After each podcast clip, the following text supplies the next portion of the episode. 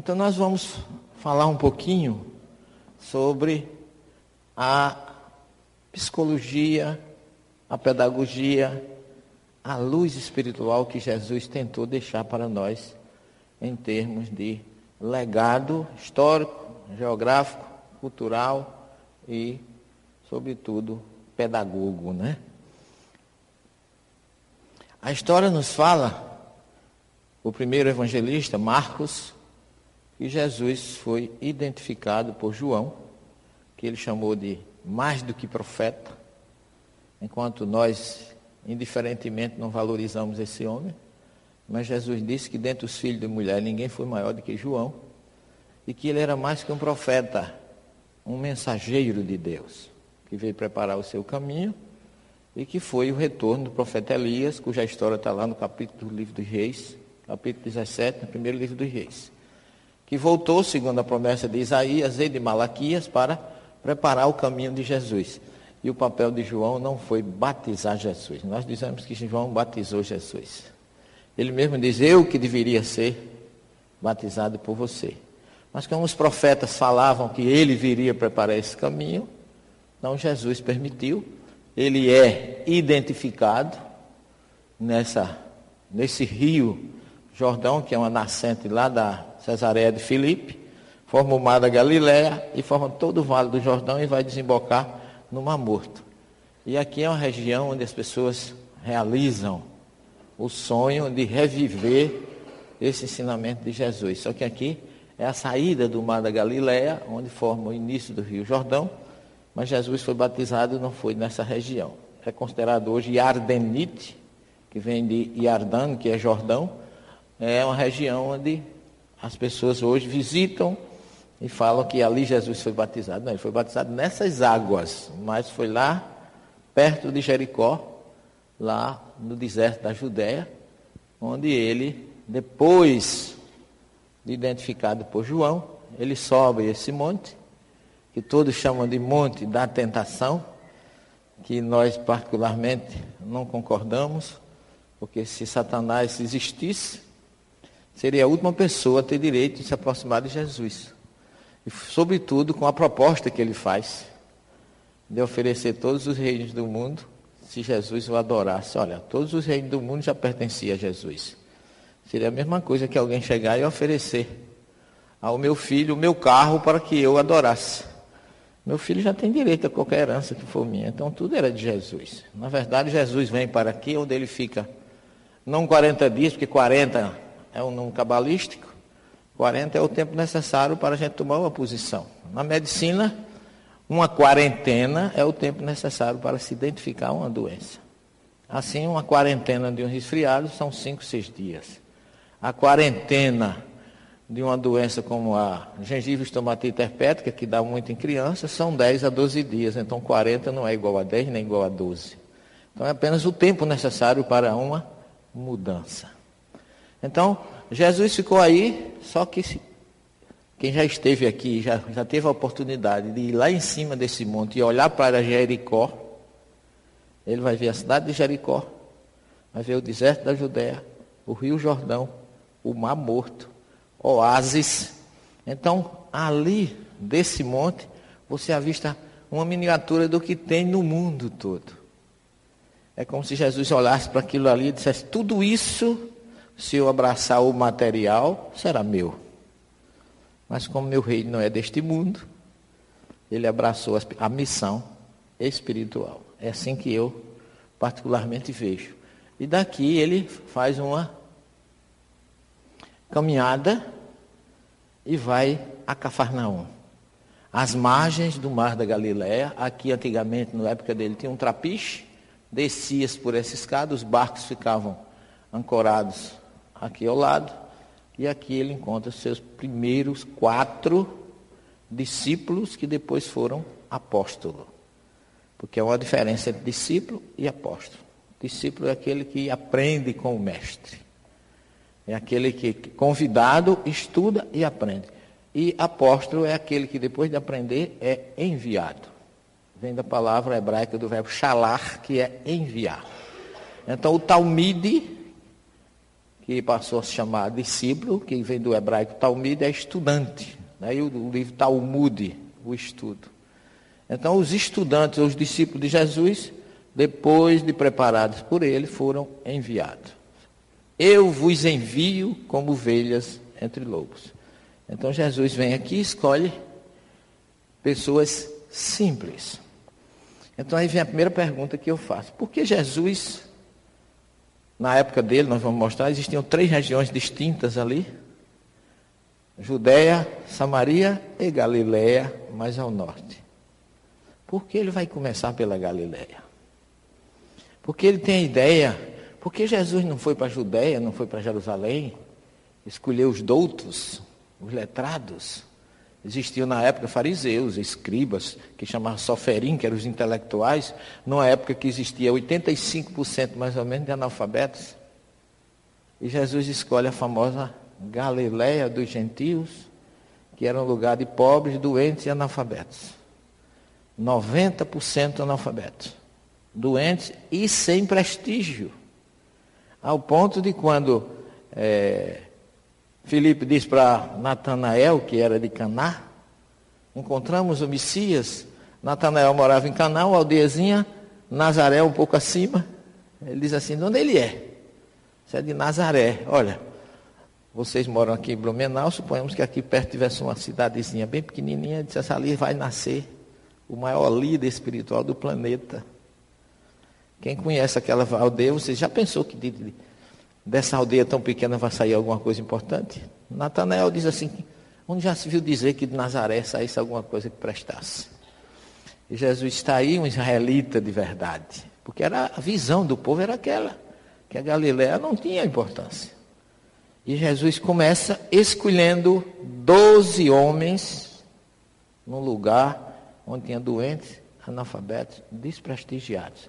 Por que ele não foi começar pela Judéia? Porque na Judéia as pessoas já tinham seus conceitos formados. Mudar conceito é a pior coisa do mundo. Até mesmo na doutrina. Às vezes, quando entrar um conceito novo, porque a psicologia diz que o que é novo e é diferente parece não ser bom, e nós espíritas classificamos logo, coitado, o baixinho está obsediado. Está com as ideias aí que parece que tem um obsessor meio brabo junto dele. Porque a gente traz algo diferente, algo novo, uma outra visão, um outro fruto mesmo que seja da ciência, das pesquisas. E nós espíritos não podemos negar a ciência, porque é o que ratifica a filosofia e a moral que existe na nossa famosa tríade que classifica a doutrina espírita. Então aqui Jesus começa a convidar nesse lugar maravilhoso, um lago com 36 quilômetros de comprimento, 13 de largura e aproximadamente 200 metros de profundidade. Toda a água doce de Israel está aí, nesse lago. E aqui ele escolhe aqueles quatro primeiros homens e vai convidando. É, aqui, a, quem não conhece, já falei ontem, minha alma gêmea. Tá certo. Não, não, é não, tem que segurar. Essas coisas a gente segura.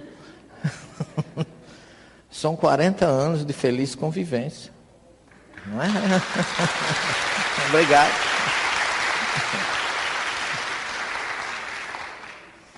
E Jesus, depois de escolher todo o seu grupo, ele vai a Nazaré, sua cidade, onde ele cresceu, onde o anjo Gabriel, nesse local, anunciou a vinda dele que o italiano Antônio Berlucci desenhou essa famosa igreja da Anunciação com um farol lá em cima, mostrando que dali surgiu a luz do mundo, que é Jesus.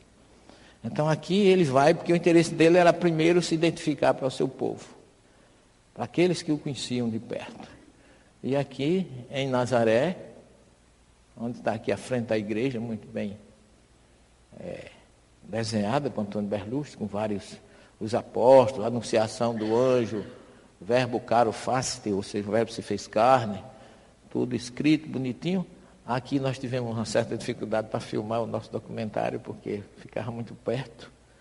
E aqui de frente da igreja a gente tentou colocar a, a, a filmadora num tripé, mas não dava, porque a rua ficava pequena, e tinha uma casa de um, porque Nazaré hoje é Cisjordânia, território árabe.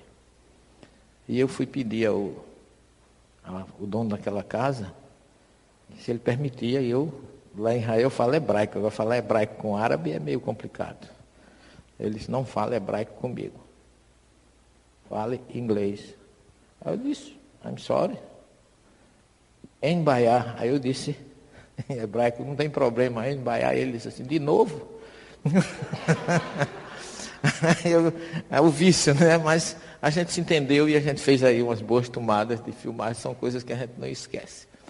E quando Jesus, em Nazaré, na sua cidade, ele tenta, entra na sinagoga no dia de sábado, lê o profeta Isaías, falando à luz do o Espírito do Senhor está sobre mim, ele se identifica como Messias, ninguém aceita.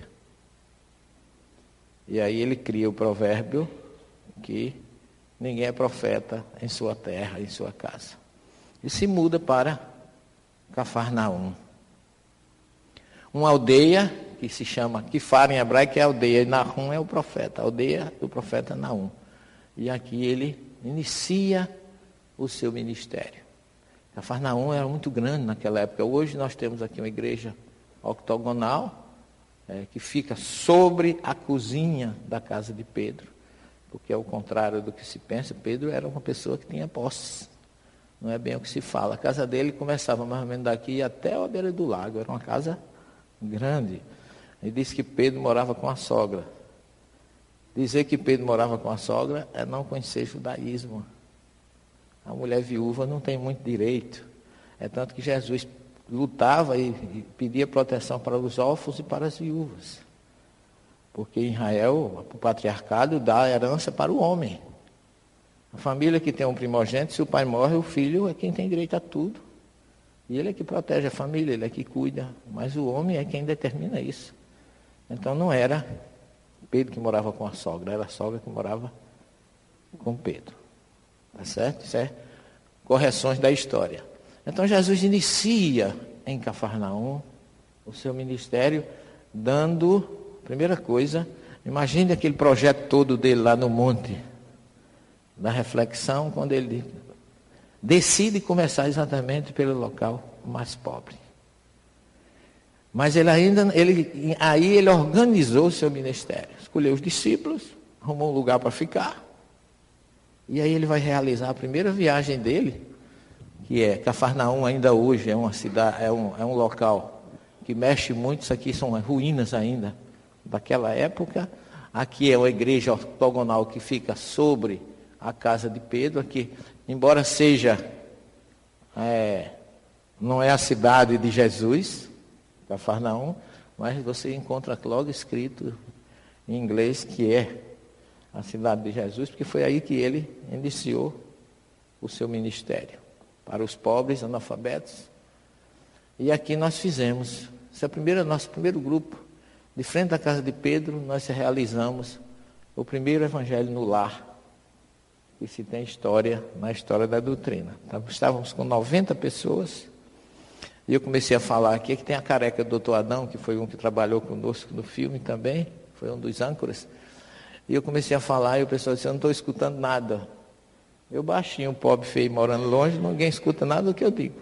Então eu me levantei e subi nessa mureta e nós instalamos aí o primeiro evangelho. Imagine vocês que esse local é tão sagrado para nós cristãos, que foi aqui que Jesus implantou o primeiro evangelho no lar que se tem notícia, na casa de Pedro, curando a sua sogra. Então aqui eu vejo como um farol cuja luz espiritual de Jesus projeta-se para o mundo todo. Foi daí que veio para o velho continente, e foi daí que no século XIV ele transfere escolhe o Brasil como coração do mundo e pátria do Evangelho, não é porque sejamos melhores, é porque o Brasil congrega todas as etnologias do planeta. Tem gregos e troianos aqui no Brasil, de A a Z. Então, é o berço ideal para ser realmente a pátria do Evangelho.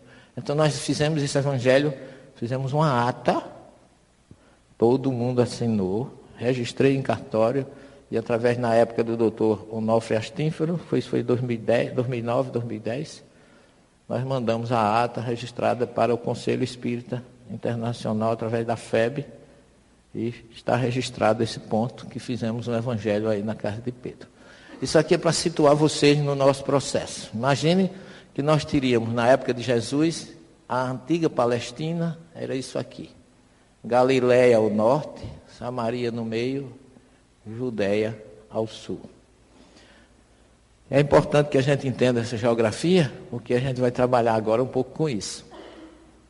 Então, Judéia congregava o templo de Jerusalém, as castas religiosas da época, fariseus, escribas, saduceus, essênios, que Jesus pouco fala, mas tiveram um papel muito importante, foram os verdadeiros defensores da cristalinidade da Torá, ou seja, da Bíblia hebraica, que foram viver lá perto do Mar Morto, ou Yama Melar, como se chama em hebraico.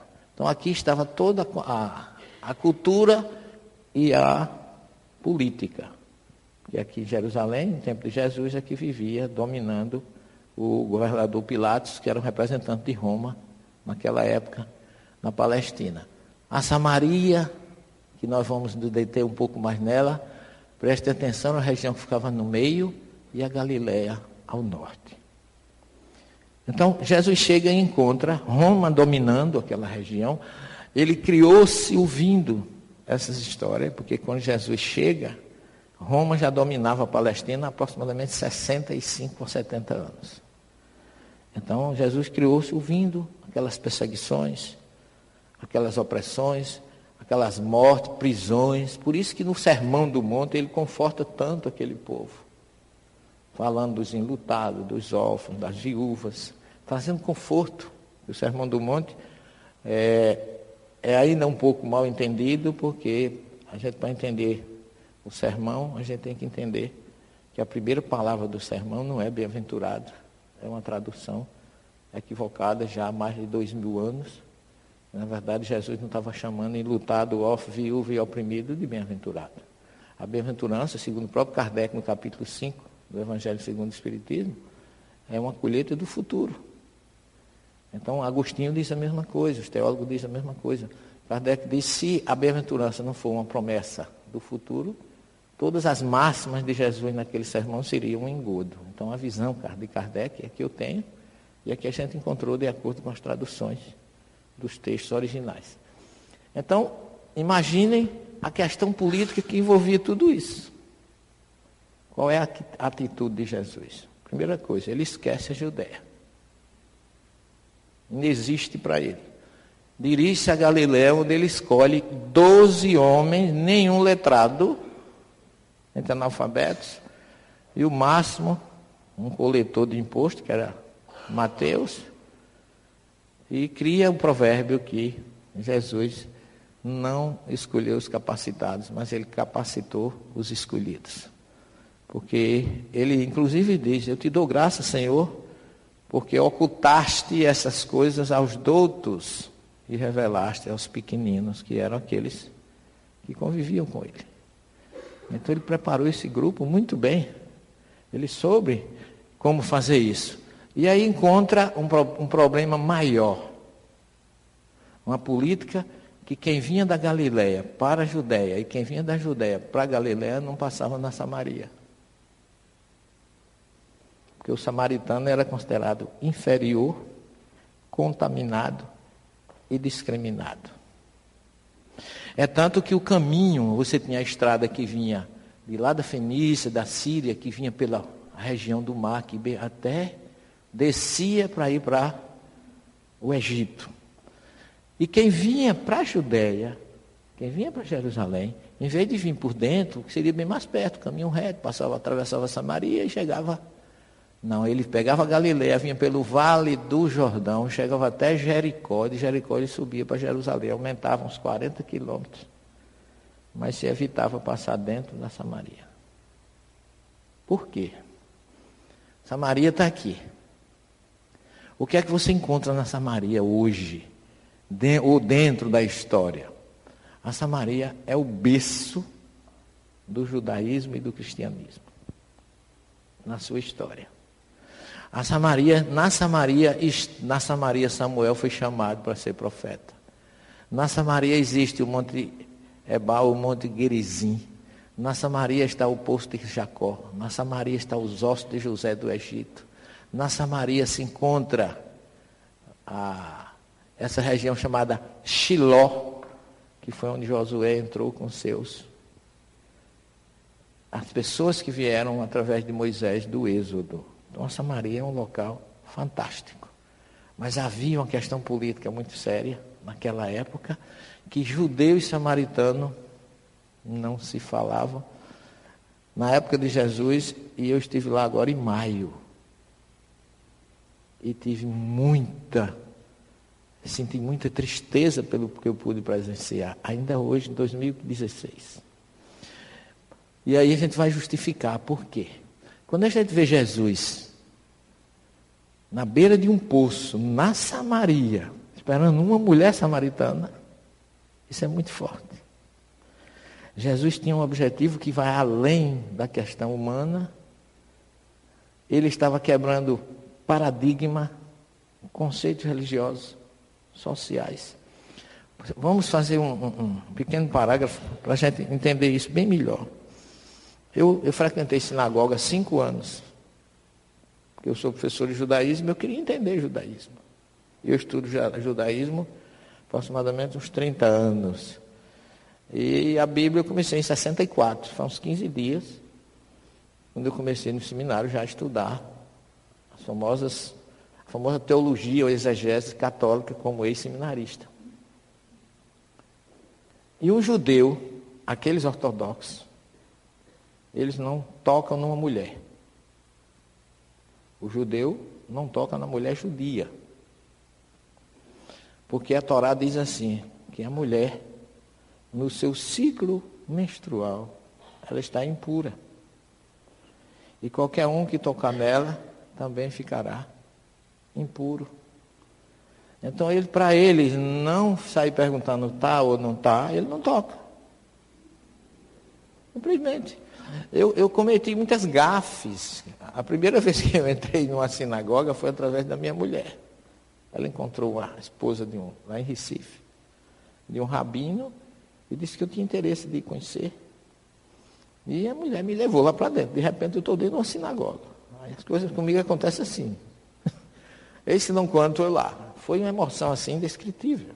Depois é que eu fui saber, um espírito amigo disse, meu filho, foi de lá que você veio. Eu, eu, eu hoje conheço o hebraico, traduzo, falo, não tenho dificuldade, mas segundo o Espírito me falou, se você não está aprendendo, você está relembrando. É como o Zé falou, está na minha caixa, né? está na minha tela pré-encarnacionista ou encarnatória.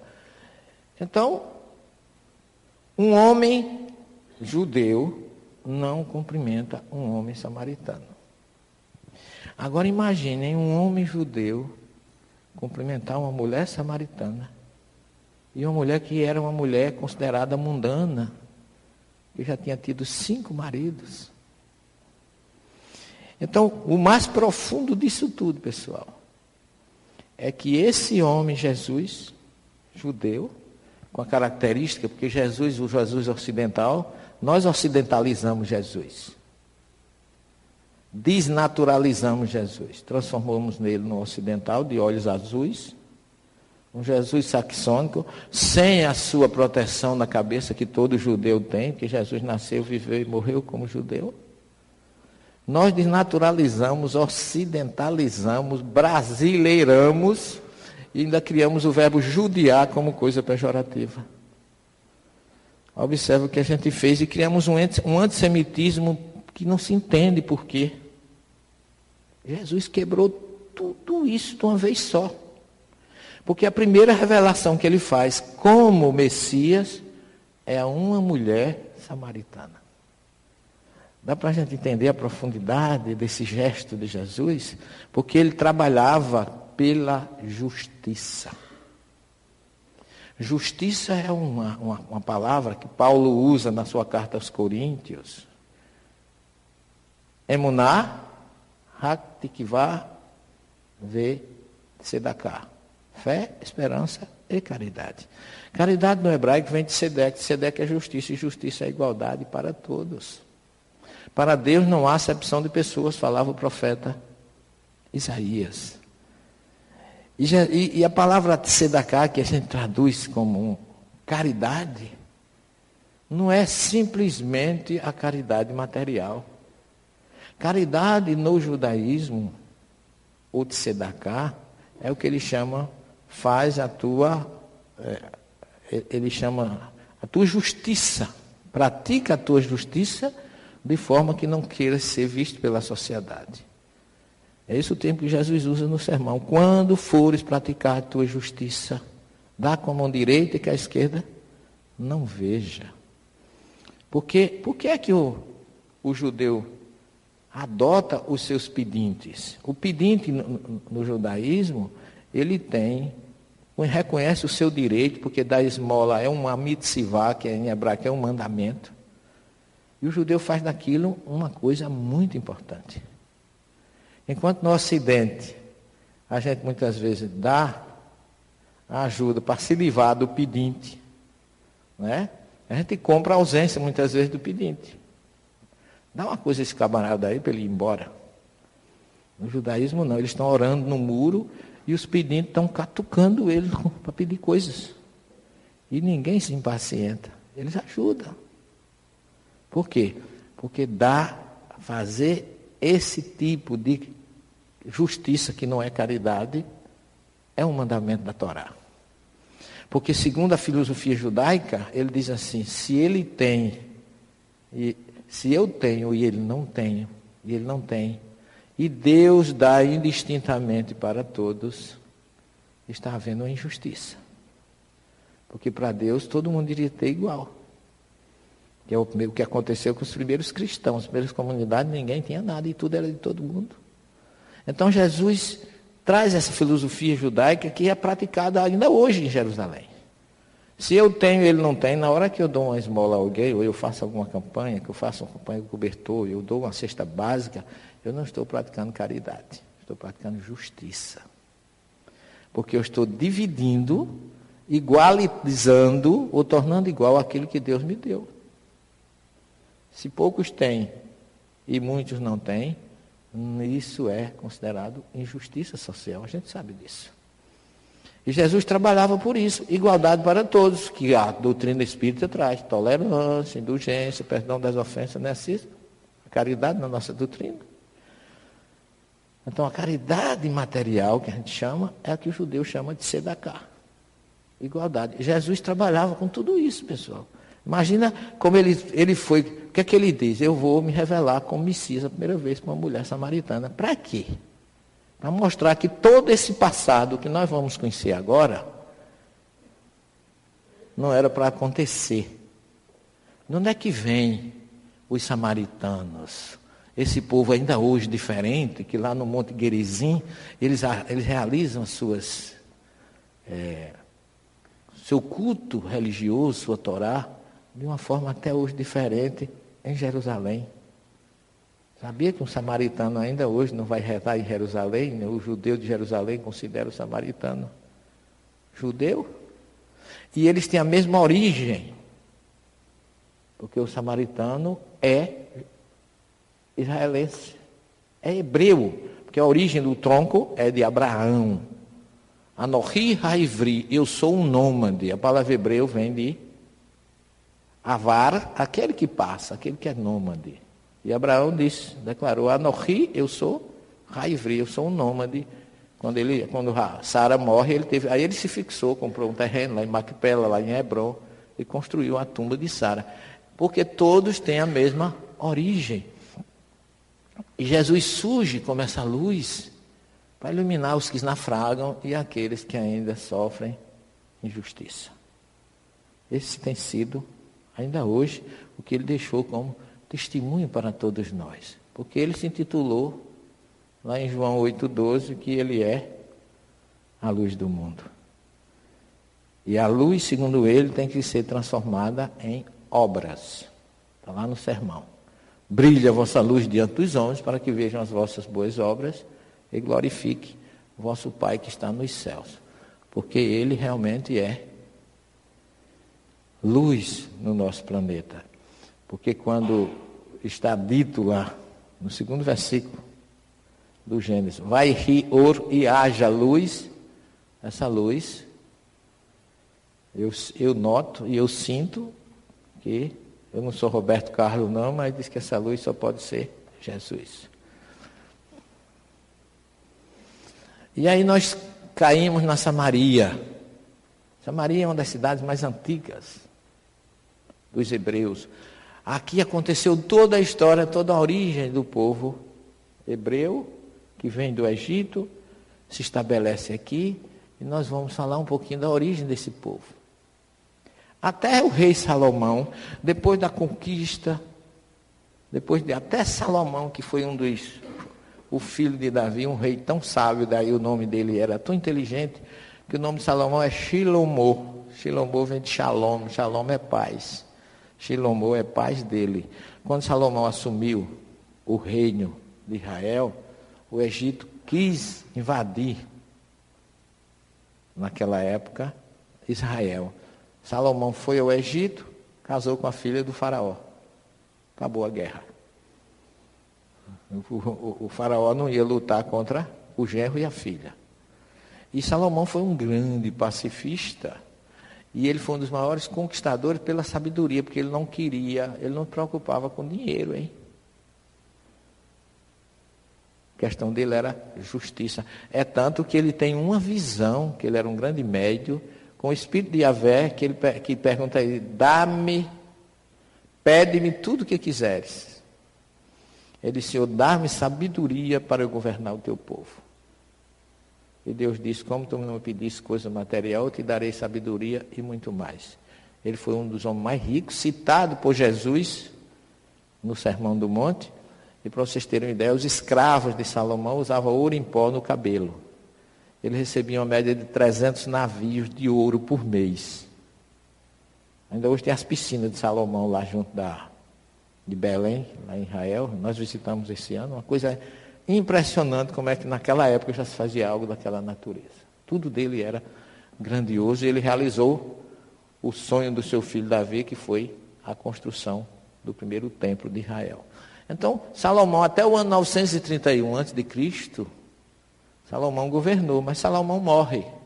Quando Salomão morreu, ele tinha dois filhos, Jeroboão e Roboão. E aí, os dois filhos, que já as viam, e Josué já tinha implantado as doze tribos de Israel, os dois filhos de Salomão dividiram o reino de Israel em reino do norte e reino do sul. O reino do sul, Judá, cuja capital era Jerusalém, era dirigido por Roboão. E o reino do norte, Israel, olha a capital, Samaria é uma das cidades mais antigas de Israel e era a capital do reino de Israel, era a Samaria. Então, a partir daqui existia reino do norte e reino do sul. E agora começa o problema. O reino do norte existiu durante 209 anos, até que ser massacrado pelo poderoso império assírio, no ano 722 a.C., foram trazidos da Babilônia e de outros lugares povos que se instalaram na cidade da Samaria, substituindo assim os nativos, quer dizer, os samaritanos, que Sargão levara cativos. Ele pegou os cativos, os samaritanos, levou para a Síria e trouxe pessoas de lá e instalou na Samaria. O que, que acontece? O reino do sul não tomou nenhum conhecimento disso. O rei do sul não, não defendeu a Samaria. E ainda por cima, como esse povo se misturou e o judeu e o, israelense, o hebreu defende a pureza, eles consideraram que a partir daí o samaritano era um povo impuro. Porque se misturaram com os assírios. Só que cem anos depois, os babilônios também invadem a Judéia. Nabucodonosor destrói o primeiro templo de Salomão e leva o povo para a Babilônia, que ficaram lá também cativos, e cantavam no Salmo 136, como poderemos cantar um hino ao Senhor em terra estranha? O povo sofria muito fora de Jerusalém. Então o que acontece? Nós temos aqui os samaritanos e temos aqui os assírios, que foram os invasores, misturaram as populações e os lugares vazios da Samaria foram preenchidos por outros povos, ali deportados, dando origem a um novo povo, os samaritanos. Então, essa mistura para eles não era uma mistura autêntica nem espiritual. Quando os cativos do reino de Judá foram repatriados pelos persas, quer dizer, Ciro, depois que eles estavam na Babilônia, conquista, os persas conquistam os babilônios e faz com que o povo judeu da região de Jerusalém volte para sua terra. E ainda permitiu a construção do segundo templo, e aí Ciro foi considerado até um profeta, um Messias por isso. Então, os samaritanos, nesse momento, quando Ciro, Ciro, rei persa, concede que construa o templo de Jerusalém, os samaritanos quiseram, junto com eles, fazer um templo só. Procuraram, né, quiseram aliar-se ao judeu e participar da reconstrução do templo e da cidade, mas Zorobabel, que foi quem trouxe o povo de volta, e Neemias não aceitaram. Então, isso, isso é bom vocês entenderem isso, que a gente vai entender o diálogo de Jesus com a samaritana, ela desabafando tudo isso e Jesus dando uma solução para o problema. Que, é que acontece? Ouvindo, pois, os adversários de Judá e Benjamim, quer dizer, os samaritanos, que os que voltaram do cativeiro edificaram o templo ao Senhor Deus de Israel, foram a Zorobabel e ao chefe dos pais e disseram: Deixai-nos edificar convosco, porque como vós, nós buscaremos o vosso Deus, como também já lhe sacrificamos desde os dias de Adom, rei da Assíria, que nos fez subir aqui. Quer dizer, naquele momento que tudo estava se organizando, os samaritanos procuraram que eles tivessem um só templo e que eles fossem adorar a Deus no templo de Jerusalém. O que, que acontece? Eles não aceitaram houve aí uma cisão. Zorobabel e Josué, os outros chefes dos pais, lhe disseram: Não convém que nós edifiquemos casa a nosso Deus, mas nós sozinhos edificaremos ao Senhor Deus de Israel. Desculpe. Como ordenou o rei Ciro, rei da Pérsia. Quem quiser ler melhor, veja o livro de Esdra e Neemias, vocês vão encontrar essa história bem mais esclarecedora, que eu estou só resumindo. Desde então surge a inimizade entre judeus e samaritanos, mencionadas no Evangelho de Lucas, e que nós estamos hoje mostrando o porquê. Qual a atitude de Jesus diante de tudo isso? A Samaria tem uma importância muito grande, desde a sua história e desde a origem do povo hebreu. Isso é uma expressão que está lá no Gênesis 12, que é do verbo é, ir, em hebraico, lalechet, cujo imperativo é, relativo chama ler. Ler é vai. Só que aqui, segundo Gênesis capítulo 12, Abraão escuta uma voz que diz ler, lerá vai ir lerrar para ti. É como se fosse assim, vai para dentro de ti mesmo. Em outras palavras, meus irmãos, a primeira revelação mediúnica do planeta que se tem notícia, que um espírito fala a alguém, que é o espírito de Yahvé falando a Abraão, é pedindo reforma íntima. O que é ir para dentro de si mesmo? Se reformular. E aí sai da tua terra para a terra que eu te mostrarei. Todo mundo que traduz isso aí, sai da tua parentela, isso, mas primeiro, antes de sair, reformula-te. Depois vem João pregando no deserto, antes da chegada de Jesus, a mudança. Parrazu bater chuva, a voltagem para dentro de vós mesmos. Reforma íntima. Depois, no século XIX, em 1857, 18 de abril, é lançado o livro Dois Espíritos. Qual é a filosofia básica do livro dos Espíritos? Reforma íntima. Nada novo. Só um complemento natural daquilo que lá atrás não se entendeu bem, foi repetido por João, não se, não se entendeu ainda também suficiente, e vem o Espírito da Verdade para fechar a questão. Não que um seja destruidor do outro, mas cada um se completando e sendo necessário e suficiente para cada geração compatível com aquela revelação. Então, mediunidade não foi, nem reencarnação, não foi criação da doutrina, está na história da humanidade.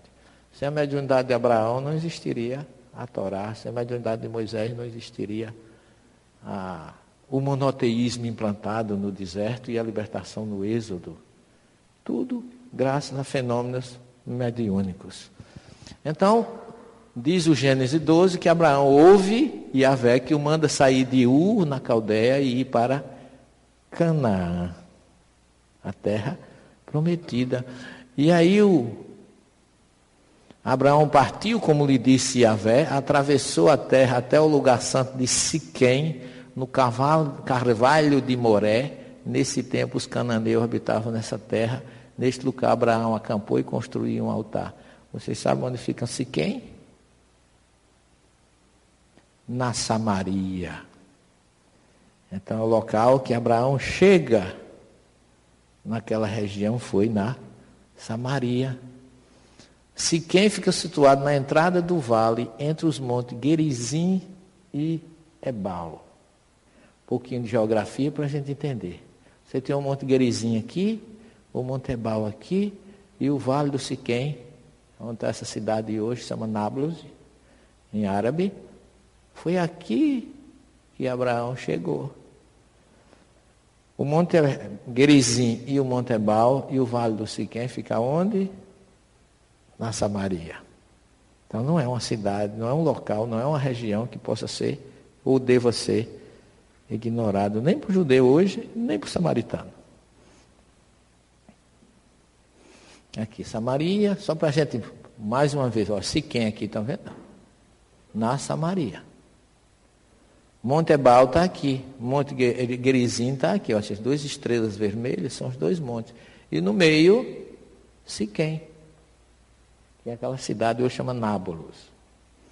Então não é um lugar sem importância. Siquém, é atual Nábulos, na Jordânia. Né? Jacó, vocês sabem quem é Jacó, não sabe? Neto de Abraão. Ele toma a primogenitura do irmão, ajudado pela mãe, essa história todo mundo sabe. Depois ele vai embora, vai procurar uma, uma esposa. Em vez de ganhar Raquel, ganha Lia. E teve que trabalhar mais sete anos para poder ficar com Raquel, aquelas coisas que todo mundo conhece. E ele faz aquela. Ele foge, e ele fica com medo de encontrar Esaú pelo que ele tinha feito. Só que ele briga com aquele anjo, que vocês sabem, materializado. E aí depois que ele se encontra com Esaú, que ele oferece tudo a Esaú, faz uma reverência muito grande, Esaú recebe muito bem, fizeram as pazes, depois cada um vai para o seu lugar e ele se separa de Esaú e acampou em Siquém e comprou um terreno naquela região e construiu o quê? Um poço. Conhecido como Poço de Jacó. Guardem esse nome, porque o poço de Jacó fica também aonde? Em Siquém, que fica onde? Na Samaria. Então vão juntando aí, que tem muita coisa, né? Os ossos de José, José, famoso José do Egito, morre lá no Egito, e quando o êxodo vem, eles trazem os ossos de José e constrói uma tumba para ele, aonde? Em Siquém. Então não é um lugar comum que seja, possa ser ignorado por ninguém, nem por judeu, nem por samaritano, nem por nós que também somos muito ligados a Samaria.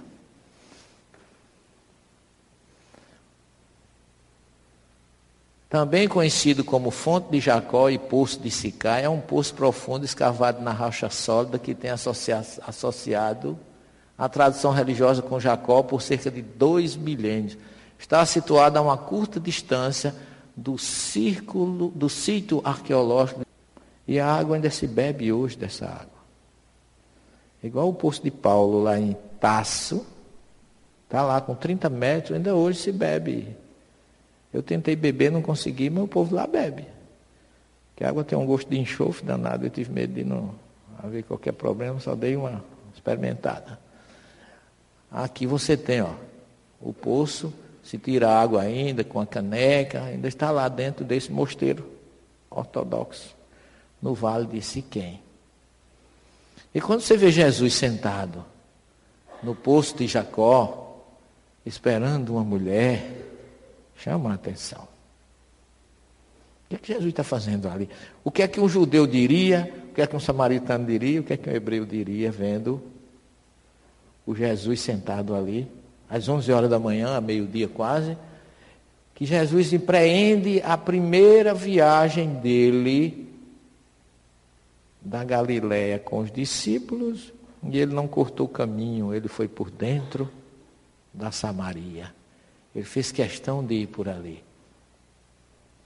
Os ossos de José trazidos do Egito estão enterrados em Siquém, está lá em Josué 24, 32. Olha aqui a tumba dele lá no Vale do Siquém, aonde? Samaria. E os judeus, às vezes, hoje, pessoal, o conflito aí é muito grande. Porque tem muitos assentamentos árabes, já tentaram incendiar isso aí. Os árabes já tentaram queimar uma vez, mas o judeu vai orar lá, olha aí. Ó. Chapeuzinho aqui, os ortodoxos orando, e em épocas de festa vão muita gente para lá, para o local onde foi colocado os ossos de José.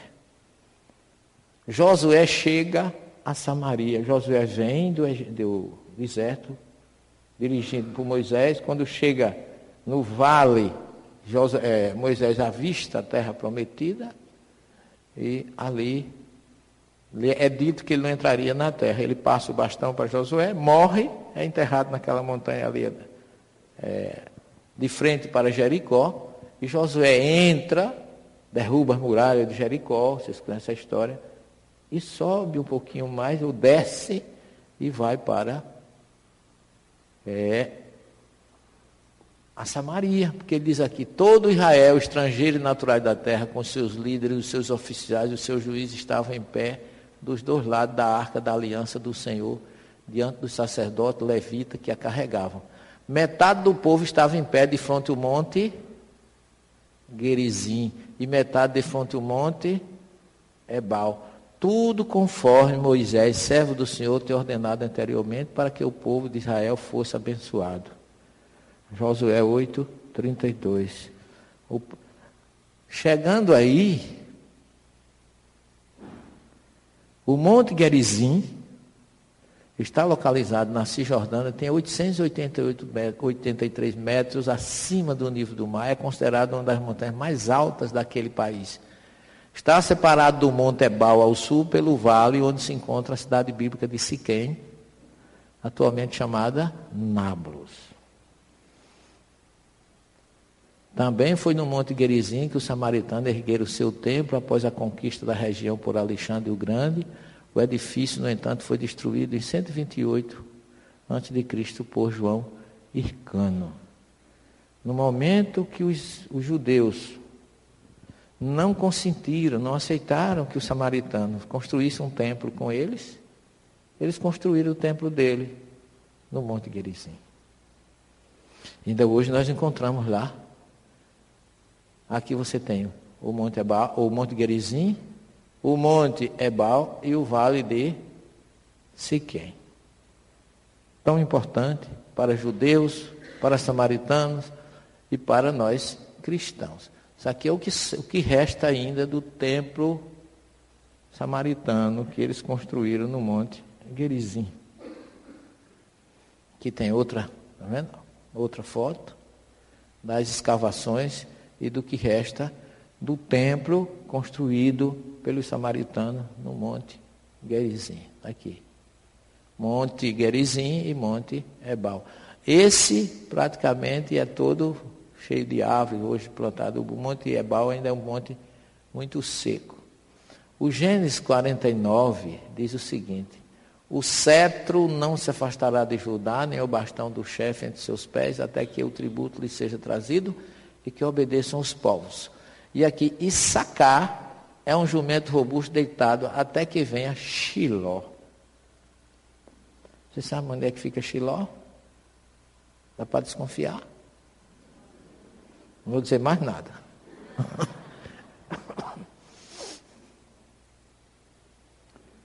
Nós visitamos Shiló. Agora está fresquinho, né? Vocês são os primeiros a verem essas fotos. Foi agora em maio. Baruchim Rabaim, em hebraico significa sejam bem-vindos à antiga Shiló. Aqui onde Josué acampa, chega com todo mundo. E aqui é bem pertinho. É um pouquinho abaixo de, do Vale Siquém.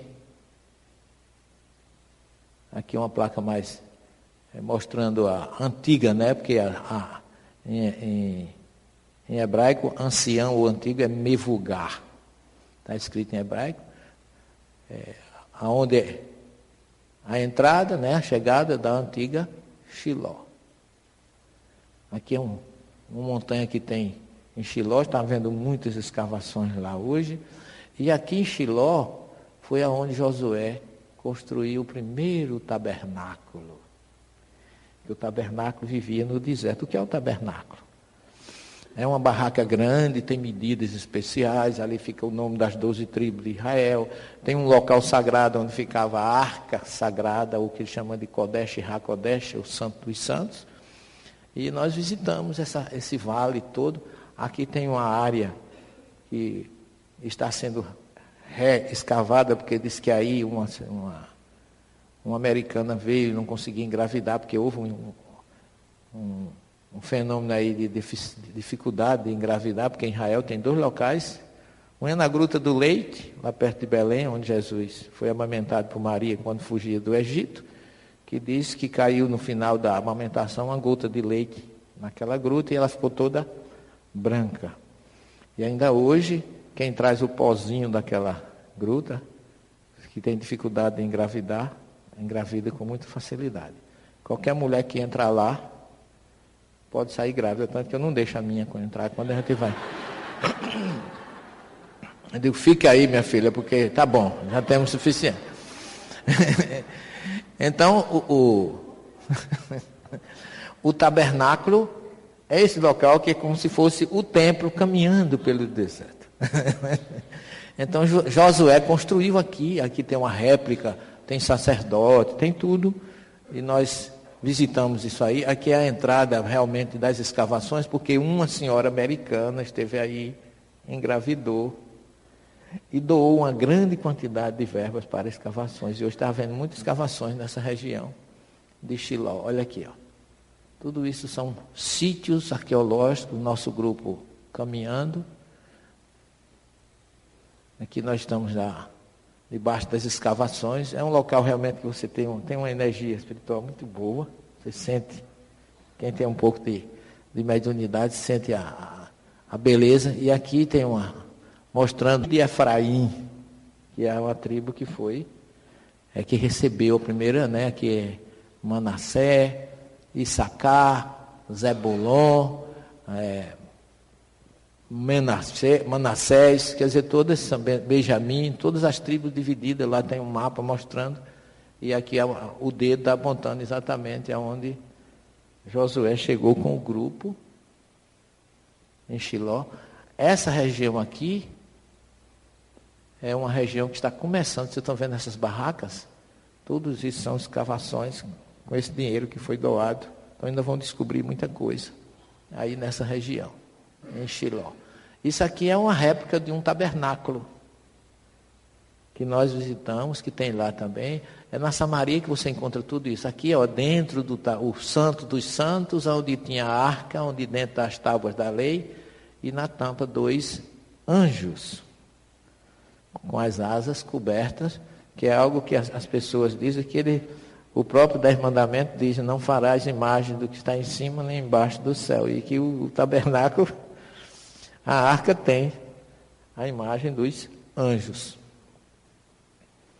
Isso aqui é uma, uma fotografia de como era a arca no deserto e a luz que assistia a eles durante aquele período que eles estavam no deserto.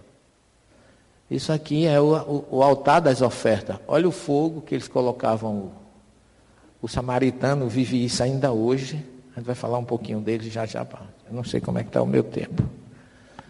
E controla aí, viu, Cátia? E eles colocam a oferta aqui e ele, eles com uma palavra só de fogo, e o fogo vem e, e destrói. Água, vem água, vem fogo. É muito bem. Nós conseguimos na hora que ele disse fogo, eu consegui fotografar e pegou a foto muito boa. E foi aí que Josué dividiu as doze tribos de Israel. Aonde? Em Shiló. Aonde? Na Samaria. Então observe quantas coisas. Não foi por acaso que Jesus começou a sua missão pela Samaria, quando todos discriminavam, né? Então você tem aqui a divisão, ó, as tribos todas aqui divididas, mas foi dividido exatamente naquele local em Shiló, onde ele fez toda a divisão, onde ele construiu o tabernáculo, tudo aconteceu exatamente aqui o nome das tribos, né? As duas chamadas doze tribos de Israel, dez receberam, aliás, onze receberam Lot e um não recebeu, que foi a tribo dos levitas, por isso ficaram cuidando do templo, e aí foi criado o Maase, que em hebraico significa essa é dez, Maase, décima parte, em gênero agrícola, agrícola para as viúvas, os órfãos, os sacerdotes e os levitas que cuidavam do templo. Mas como o templo já acabou, não há razão hoje para existir mais o dízimo. Em Israel não existe mais dízimo. Existe uma caixinha lá na sinagoga chamada de Sedacá, dá quem quer, quanto quer e como pode dar. Aqui mais uma vez o Monte Guerizim, o Monte Ebal e o Vale do Siquém, só para situar. Aqui é uma foto que a gente tem uma, um. Como é que chama aquelas? Mirante. Que você chega naquele mirante em cima e você vê. Aqui você está vendo o Monte Ebal, onde Moisés chegou, ou melhor, Abraão, e aqui o Monte Guerizim com o Vale do Siquém, com a cidade de Nablus ainda hoje. Essa, essa foto tem dois meses. Olha aqui, uma visão melhor. Quando nós chegamos aqui, aqui nós estamos vendo no mirante, tem uma placa dizendo, olha, é, em frente desta localização pode ser vista a, Siquém Bíblica, Hotel Balata, como está hoje em, é, em árabe e a tumba de José. Então você vê todo o Vale do Siqueire, a narrativa de, da, da, chegada do gênero. Abraão esteve aqui, recebeu a promessa de que ali seria o celeiro, da, que seu povo seria tão numeroso quanto as areias do deserto. E de lá de cima a gente avista todo o vale, os montes, Ebal e, e, e Gerizim. E aqui, se você olhar nessa região aqui, ó, Aqui está a tumba de José vista de cima, aquela que a gente viu lá embaixo. Você observa que aqui tem uma cúpulazinha, se você olhar direitinho, é, no Vale do Siquém. Agora, isso aqui tudo é arrodeado de árabes. Então, hoje é uma situação que a gente sabe. Eu estou atrapalhando vocês? Qualquer coisa avisa. Eu também agora faço como Zé, eu não gosto das costas para ninguém. Isso aqui são os samaritanos realizando o seu culto no Monte Gerizim. Eles vivem ainda hoje como se fosse naquela época. Eles só aceitam a Torá, os cinco livros de Moisés, são ortodoxos. Agora os samaritanos estão assim se acabando. Eu fiquei muito emocionado. Aqui eles na festa do, do Pessa, porque eles, eles não realizam todas as festas do, dos judeus. Eles só, só realizam as festas que tinha até a chegada de Josué ali. Ele não tem festa da árvore, festa da independência, purim, aquelas festas judaicas, eles não, não seguem. Eles seguem a Torá realmente Aqui é outra, outro grupo, no monte, tudo no Monte Guerizinho, no campo, ali eles realizam. Nós visitamos o local onde eles sacrificam o cordeiro, aquele preparo todo. Que outro, tá vendo? A forma de se vestir é diferente, o chapéu deles não é aquele chapéu dos ortodoxos, é um chapéu vermelho de branco, essas túnicas. E a torada dos samaritanos, aqui é uma sinagoga, única sinagoga existente no Monte Gerizim. Você sabe qual é a quantidade de samaritanos hoje existente? Tem ideia? Em torno de 800 só, pessoal. A conversa que esse homem teve conosco foi assim emocionante, porque a gente sente a discriminação ainda hoje. Eles ainda não vão a Jerusalém, eles também não são aceitos ainda hoje pelo judeu. E nós espíritas, quando a gente chega em, no, na Turquia, que vê a história daquelas freiras que cuidam da igreja de Paulo lá em Tasso, dizendo que elas não podem falar, não podem se pronunciar, estão ali como verdadeiros mártires, guardando simbolicamente um patrimônio da história do cristianismo, que é a igreja de Paulo.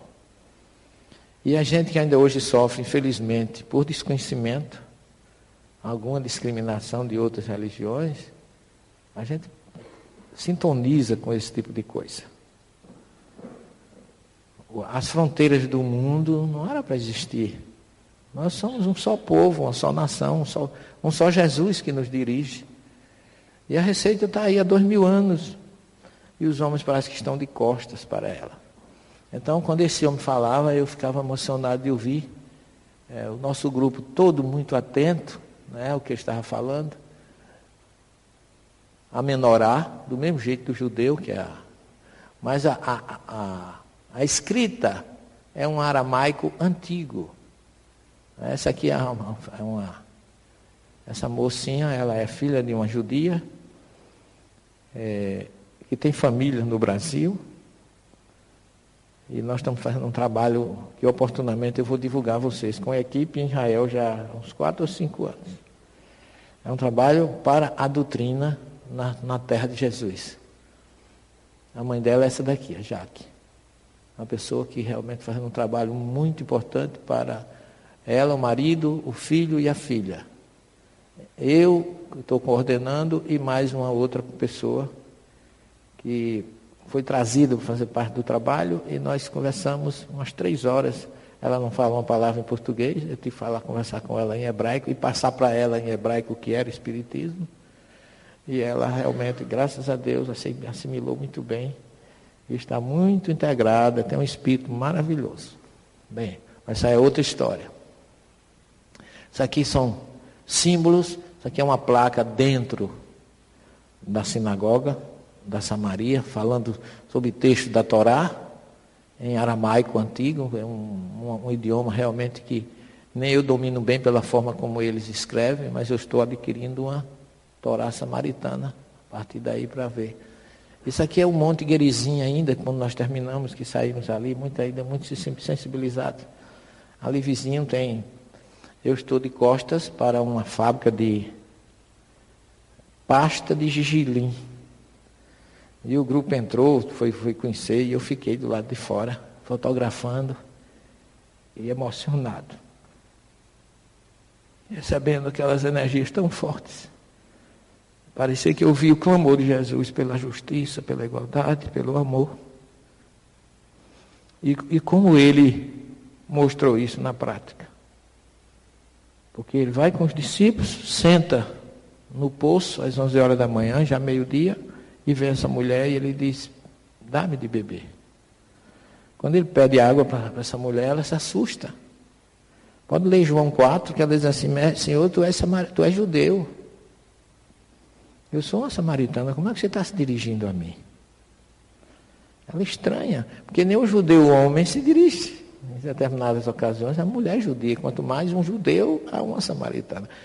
Depois dessa história toda, dá para vocês entenderem o porquê. Ainda hoje isso persiste, lamentavelmente.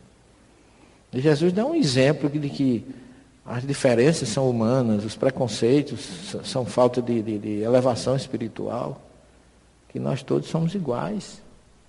O sangue que corre na veia de qualquer um, a pele, ou a altura, ou a cor, isso não tem absolutamente nada a ver. Nós precisamos passar do perispírito para frente, a ver o espírito das pessoas. E Jesus diz assim: se tu soubesse quem está me pedindo, quem está pedindo água a você, tu me darias. Porque quem beber água da água, da água que eu lhe der, que você me der, vai sentir sede. Mas quem me der, quem beber da água que eu lhe der, jamais sentirá sede, porque eu sou a água viva. O que é água viva e o que é água morta? A água morta é a água do poço, que precisa de uma lata, de uma corda. A água viva é a água da fonte, que ela jorra, ela vem ao nosso encontro, e era o que estava acontecendo. A mulher chega, Jesus já está ali esperando por ela. Ele vai, chama teu marido para participar desse diálogo, e ela diz, Senhor, eu não tenho marido. E Jesus diz, respondeste bem, já tivesse cinco, e agora não tem nenhum. Mas Senhor, como é que tu sabes disso? Por acaso tu és o Messias? Sou eu que vos falo. Mulher, chegará o dia em que Deus não será mais adorado nem em Jerusalém, nem aqui no Monte Gerizim, mas será adorado em espírito e verdade. E a história conta que todos os samaritanos que se aproximaram de Jesus foi por causa dessa mulher. Que ela fez questão de divulgar. Aliás, Jesus tinha uma psicologia muito forte. Ele sabia como trabalhar. Quando ele começa o ministério dele na Galiléia, que ele começa a fazer aqueles feitos, aqueles milagres, não tinha rádio, não tinha televisão, não tinha SEI, TVC, não tinha, não é? Facebook, Carabook, não tinha nada disso. Não é? E Jesus, o que é que ele fazia? Ele fazia algo que chamava atenção. Quando ele terminava, ele chamava uma mulher e dizia: Não conte a ninguém o que você viu. Pronto. Estava feito a festa.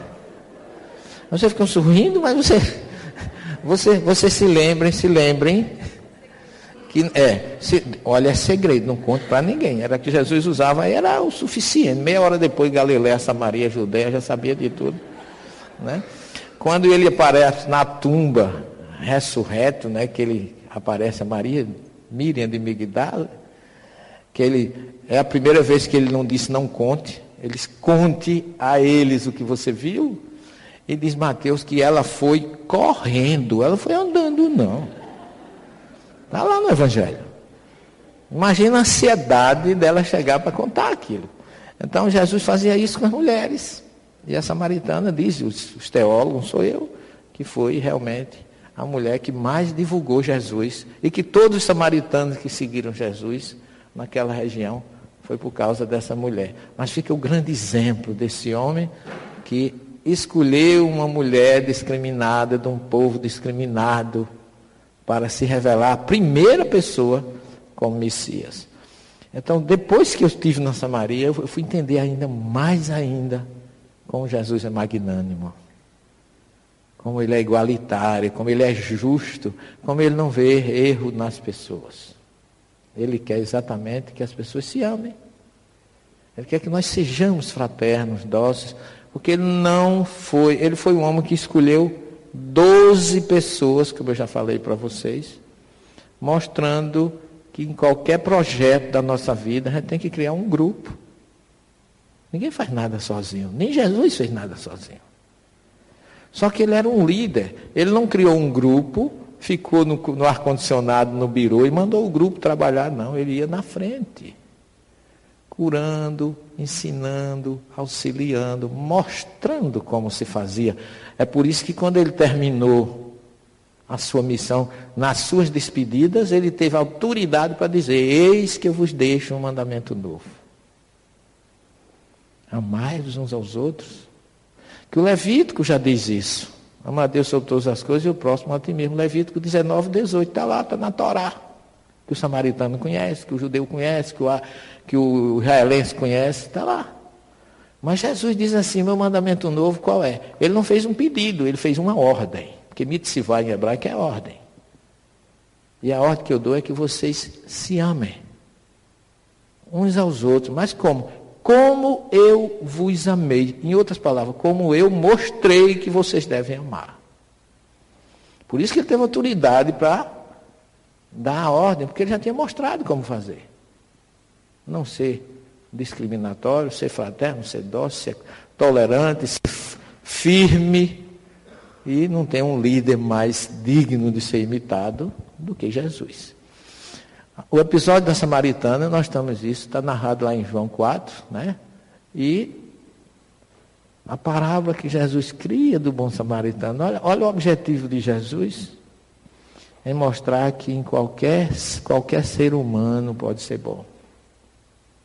Porque ele, não, ele, ele, ele criticou o sacerdote, criticou o levita, que passou e deixou aquele homem caído na estrada. Escolheu quem? Um samaritano como exemplo maior de compaixão para com o ser humano, porque o verbo que Jesus usa é o verbo compaixão. Ele vendo caído, se compadeceu. E a gente fica observando, né? Que passou o doutor da lei, ou desculpa, o sacerdote, passou o levita, mas ele conversava com um doutor da lei judeu, ortodoxo, exigente. Quando Jesus narra essa parábola todinha e depois faz uma pergunta, dos três, qual te parece ter sido próximo daquele? O doutor da lei não disse que foi o samaritano, não. Tão preconceituoso ele ainda era. Senhor, aquele que usou de misericórdia para com ele, usou um pronome, não usou o nome do samaritano. Pode observar lá, no Evangelho de Lucas, que realmente a coisa ainda hoje, naquela época, ainda era muito forte, mas Jesus deixou todos esses exemplos maravilhosos para todos nós, mostrando que o amor só se conquista com o exemplo. Não é o que a gente diz que conta. Eu digo sempre, eu costumo dizer a vocês e digo em todas as minhas palestras, eu tenho um medo tão grande de falar em público. E eu não tenho medo de enfrentar a academia, quantas bancas de mestrado, doutorado, eu já participei, inúmeras, nem nenhum medo, mas aqui em cima, falar na doutrina espírita, falar de Jesus, é muito difícil, porque isso me dá. O primeiro que eu cobro para ser conivente e coerente com o que estou pregando sou eu mesmo. Porque Jesus dizia: não sejam como os fariseus que eles são Hanef. Hanef é que o grego traduz como hipócrita, que é aquele que diz uma coisa e faz outra. E a gente está vendo aí as obras de Manuel Filomeno de Miranda, quantos espíritas, palestrantes, líderes dando trabalho no umbral. Então é preciso que a gente reflita sobre isso, que dizer que é espírita não é difícil. O difícil é viver a doutrina no dia a dia. Aonde quer que estejamos. Eu tenho muito medo disso, porque nós, sobretudo os líderes e os palestrantes, são vigiados não pela sociedade, mas pelos obsessores. Que nós temos muito. Eu já passei tantos exemplos dessa natureza que depois eu oro a Deus e agradeço. Porque a gente nunca sabe a hora que a gente está sendo testado. Eu, nas horas vagas, eu sou cirurgião dentista.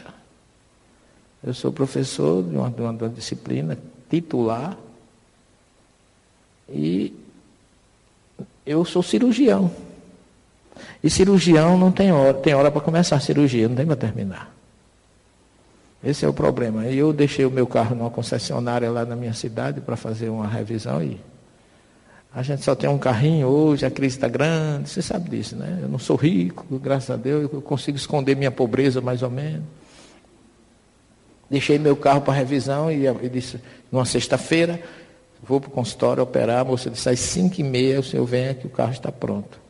Cinco e meia, eu tinha que ir, porque tinha final de semana, tem feira, tem aula na segunda de manhã na universidade, eu dependia do carro para tudo, né? Carro não é um luxo, é uma necessidade. Quando eu fui buscar o carro, que eu saí da cirurgia, era 5 e 25. Que eu não ia dizer assim, olha, está sangrando aqui, a senhora aguarde aí que eu vou pegar o carro, depois eu venho dar o ponto. Não podia, né? Deixei tudo arrumadinho, quando eu cheguei com a, a nota na mão, um, um, um, púlpito igual a esse aí que Júnior e a Kátia usam, Eu cheguei com o papelzinho, entreguei para a moça. Você estava esperando? Eu, minha filha, por favor, pegue meu carro ali. Eu já estava ansioso. Aí aquelas concessionárias têm uma, uma sirene que toca assim, na final do expediente. Fui entregando o papel e a sirene tocando. Aí ela disse assim, o senhor está ouvindo? Eu digo, estou, minha filha. Encerrou o expediente. Aí vem na cabeça da gente mil coisas, né?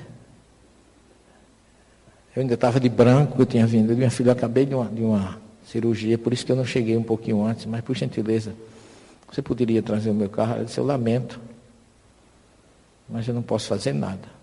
Aí passa na cabeça, final de semana, pega no táxi, vai vir na segunda, aquelas coisas todas. Aí eu apelei para o. Eu disse assim, minha santa, né? chamei logo de santa para.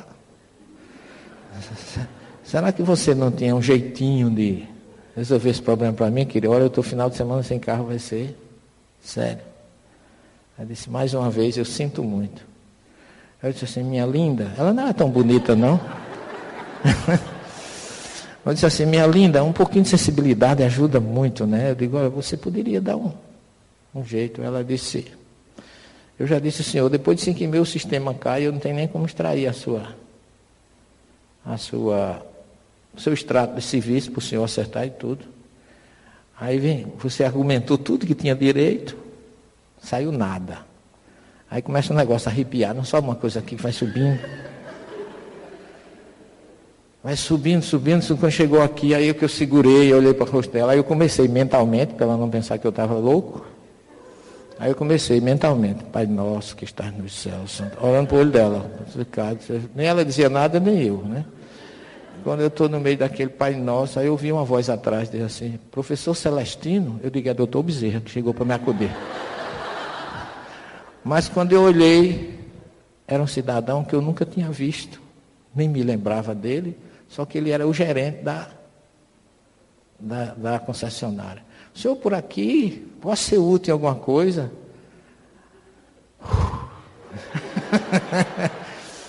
Eu disse assim, eu não sei se você pode, mas a menina aqui já me atendeu, disse que não tem mais jeito, meu carrinho vai ficar preso aqui o final de semana. Ela ele disse assim, quem disse que vai ficar? Eu digo, a moça disse que não tem mais jeito, que já desligou o sistema. Aí ela disse, mas não, porque seu fulano, o sistema já desligou, não, não funciona mais. Ele disse assim, não tem problema, o senhor leva com sistema ou sem sistema. Aí eu olhei para ela e de dizer, está vendo? Mas eu fiquei calado. Não disse nada, fiquei só para não, não, ser, não ter empáfia, né? Porque tem gente que bota logo a mão assim na cintura e diz, você pensa, você sabe o que é que você está falando? Eu acho que isso é a pior coisa do mundo, porque se você realmente fosse importante, a pessoa já tinha lhe conhecido, eu não é? Então o cara, não, não sei não, senhor, e aí? Você vai fazer o quê, né? Aí ele disse assim, eu conheço o senhor, o senhor talvez não esteja lembrado de mim. Mas eu assisto suas conferências lá na Federação Espírita, o senhor faz cada palestra linda, eu sou admirador do Espiritismo. Aí eu continuei, o nosso de cada dia nos dá hoje. Porque eu fiquei pensando, meu Deus do céu, imagina se aquele homem chega com o conceito que ele estava de mim e me encontrasse distratando aquela humilde funcionária dele, que estava cumprindo o papel dela, de funcionária, em nome de uma empáfia, porque eu estava de branco, porque você não sabe quem eu sou. É por isso que eu saí agradecendo a Deus, dizendo assim, graças a Deus, que eu me segurei. Porque eu não sou eu, eu represento algo muito maior na minha vida, que é a doutrina espírita. Porque as pessoas, muita gente não é espírita, não é porque não conhece, é porque tem medo de ser espírita, porque conhece a autenticidade e as coisas. Porque ser espírita tem que ser uma doutrina que mexe com você. É uma doutrina, vamos usar um termo forte, perturbadora. Porque quem conhece não pode mais ser o mesmo. Então eu não posso pregar uma coisa e fazer outra. Por isso que eu digo, eu não tenho medo de falar em dar uma aula na universidade nenhum. Eu tenho 38 anos de prática, não é possível, né? Eu acho que já virei gravador. Mas falar em nome da doutrina é diferente. Por isso que eu digo que falar de Jesus requer muita responsabilidade. A gente não pode sair de um encontro desse sendo a mesma pessoa.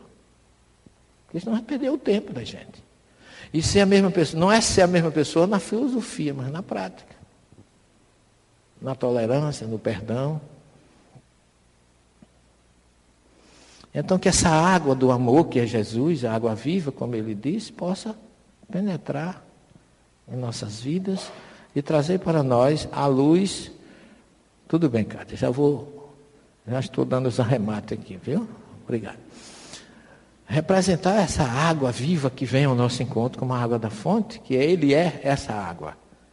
E que a gente precisa permitir que ele penetre em nós, mas isso a gente vai permitir fazendo o que ele quer, agindo da forma que ele pede que nós hajamos.